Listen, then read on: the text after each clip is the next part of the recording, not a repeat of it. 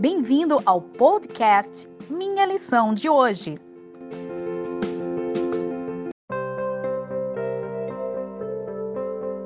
Olá, seja bem-vindo ao podcast Minha Lição de Hoje, quarta-feira, 22 de julho de 2020.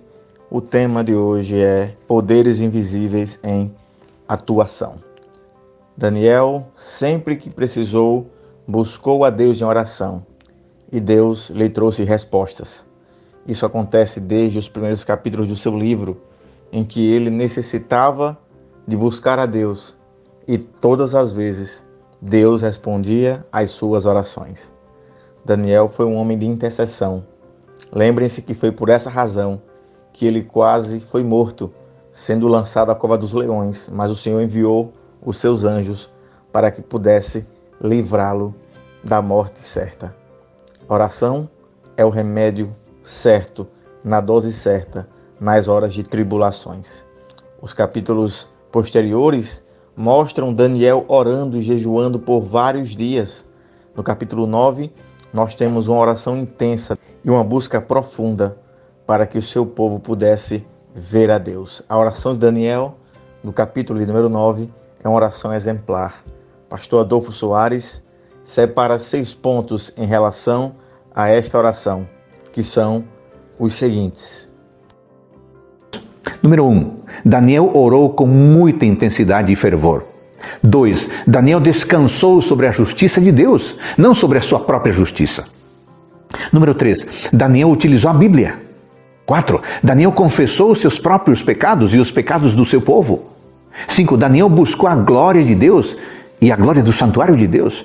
E número 6. Daniel reclamou o cumprimento, implorou pelo cumprimento das promessas divinas. Neste capítulo 9, nós temos o anjo Gabriel, o mais poderoso dos seres, vindo então para responder a Daniel, depois de 21 dias de oração, o que ele precisava. Mas ainda havia um temor maior. Daniel precisava de uma resposta de Deus e ele continuou orando. E no capítulo 10, ao invés do anjo, o próprio Cristo aparece para ele. Miguel é mencionado cinco vezes na Bíblia. Em todas as vezes é em forma de batalha contra Satanás e seus anjos. E este Miguel, que é o próprio Cristo, se apresenta neste momento a Daniel para responder à sua oração. Pastor Adolfo Soares reforça isso quando ele diz: a descrição que Daniel faz se assemelha à que João fez quando Cristo se revelou a ele. De fato, foi o mesmo ser que apareceu a Daniel. Foi Jesus Cristo. E o que, que isto nos ensina? Bom, nos ensina que Jesus Cristo, Miguel, defende a causa do povo de Deus.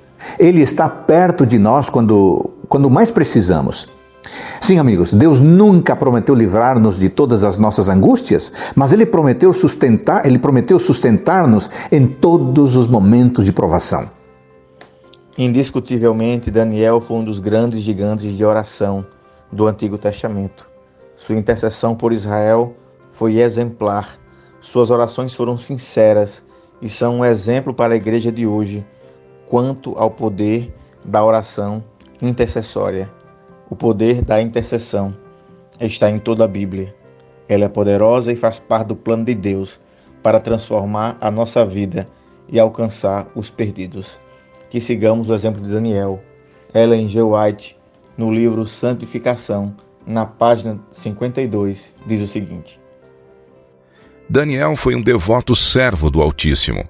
Sua longa vida foi repleta de nobres feitos de serviço para seu mestre sua pureza de caráter e inabalável fidelidade são igualadas unicamente por sua humildade de coração e contrição diante de Deus. Repetimos, a vida de Daniel é uma inspirada ilustração da verdadeira santificação. Por isso, querido irmão, querido amigo que me ouve nesta manhã, que busquemos ao Senhor, sabendo que neste conflito entre o bem e o mal, nós temos uma arma poderosa, é a oração por nossos irmãos, por nossa família, por nossos amigos, por todas as pessoas que necessitam. Busque em oração, para que esta arma que nós temos possa ser utilizada com sucesso. Um forte abraço e até o próximo podcast.